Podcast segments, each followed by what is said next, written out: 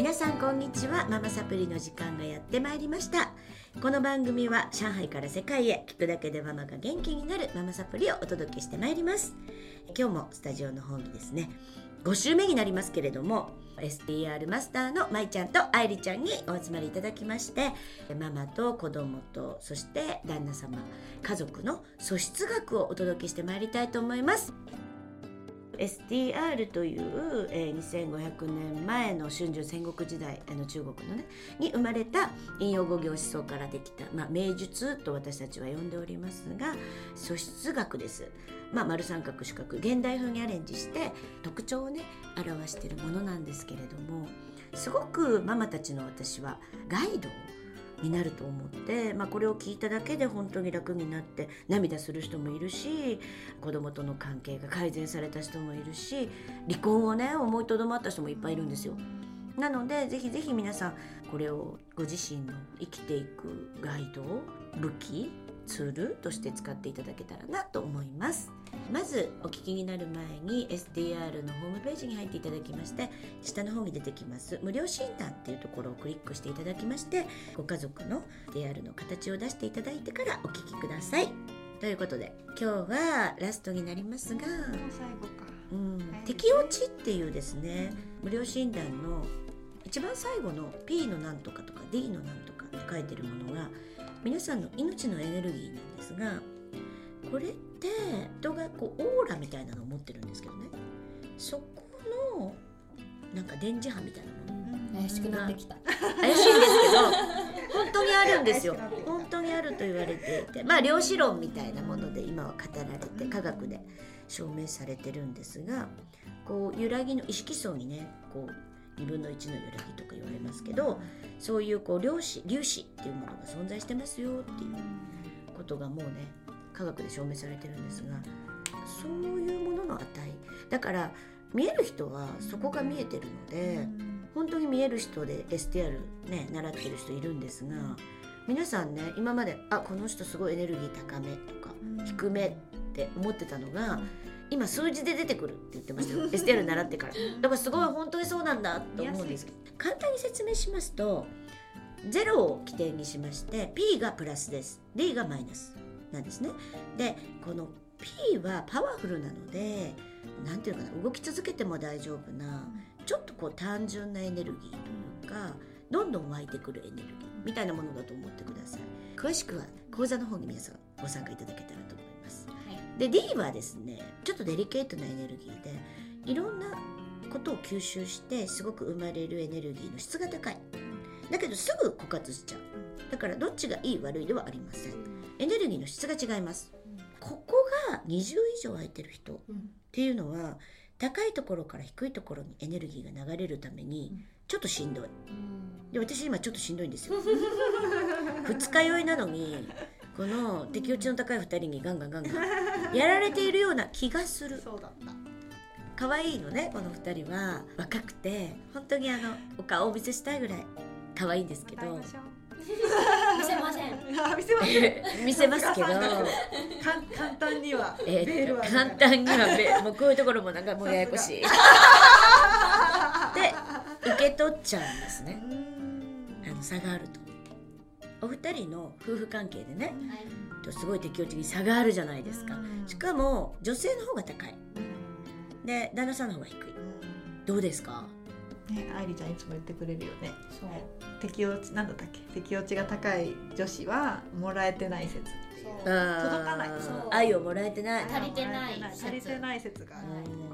うちは私が適応値三十七。は P ね。い。あ P 三十七。うん。で主人が D 四十九。すごいよね。ご主人がすごいやっぱり。うん。デリケートが高い。はい。なんで八十ぐらい。うんすごいわ。86だ八十六歳。ですごいそう80まいちゃんとねいつも話してるのすはごい差だね。適応値高め女子は花束が欲しい。要はわバラバラ100本ぐらい欲しいみたいな気分。そ今まで多分もう10年ぐらい一緒にいるんですけど、うん。お花もらったことって1回しかもそのお花も自分で買ったんじゃなくって、なんかからもらってきたみたいな。まいちゃんどうですか？まあ結婚もまあ、すごい前向きにっていう夫婦関係ではあるんですけど、い。で、まあ、丸なので大好きっていう気持ちを伝えたくって大好きだよっていう表情で彼を見つめたことがあるんですけど、うん。そしたら彼が黙って「ごめんなさい」って。嫌われてると思ったんでしょ何に謝った何に謝ったんだろう。なんか怒られるってなんか。かわいい旦那さんえなんでそう思うんだろうって言ってすごい自分の鏡を見てこう敵落ちだなんかチェッねクはしたんですけど本当になんか愛してるよ大好きだよって気持ちで見つめたのに謝られて ショックでした。感動しててもそんなに感動が伝わらないかもですね。D が低い人って。ね。やっぱりお二人みたいにもう P が20以上のある人ってちょっと感動しただけで。なんかもうキャピキャピキャピキャピって、感じですよね。そんなつもりはないんですけどね。うん。それが日常だもんね。そうなんですよ。だからすごい主人は疲れるどうしたらいいんだろうもこれ。距離を置いて。物理的時間的距離を取るってでもまあ限界がありますけどね。ね。一緒に暮らしてるんだからね最近主人、うん、最近主人はあの今ちょっと一人の時間になっていいですかって聞いてくるようになあってー偉いね。そうなの集中してるそうそうそうそうそう私がなんか一緒にいたいっていうのも知ってるから、うん。あのごめん今ちょっと救急っていうかあのネットテレビを見ていいですかってうん。なんか確認してくれるようになって、うん。あどうぞどうぞみたいな、うん。いいね。丸と四角の共存。資格の人はやっぱ STR 分かってくれるとすごくこう使ってくれるそうよそうよ。ね、うん。なんか。四角はねやっぱりねあのテキスト通りに動けるから絶対勉強した方がいいと思う。で四角の人に響くね。うん。論理的なのでね。ですね。STR ね。うん。すごいだからありがたい。いいね。聞いてもらえるだけで。うん。どうぞどうぞ確認してくれる。そう確認してくれるからすごくありがたい。やっぱりこう今ね SNS とかでも動き続けてる人は P が高い気がする。なんかあっちにもこっちにもなんかいいねいいねいいねいいねして うちの理事長ですけどもう敵落ちがダダ漏れですって書いてる人がいたけどでもそれ分かる気がす本当にね疲れないんだと思うんだよね。なんか逆にうちの主人敵落ち低すぎなんで、うん。SNS 出しててもあんまり反応してもらえない気づいてもらえないそう気づいてしもらえてないと思う。だからね嫌味がないと思う。あの低い人の投稿は。でね。でも高い人の投稿ってすごい目につくのよ。それがほら電磁波持ってるわけじゃないんだけどすごいニュースフィードにもいっぱい出てくるしいや多分いっぱい投稿してると思う。きっとね。あんな一日に何回も投稿したら私はいろんなもの受けちゃってダメなんだけどすごいなと思います。影響力がありますよね。文字見てるだけでも適応値が高いってわかる。大体それ合ってますすごい長い文章書いてたりあるいはすごい頻度でまあ人によってそれぞれだけど頻度すごかったりすごい動画を撮りまくってたり っていう人って多分高いんだろうな。低かったらね疲れますよ。うんですよね。グループとか大人数のグループも割と P はポンポンって。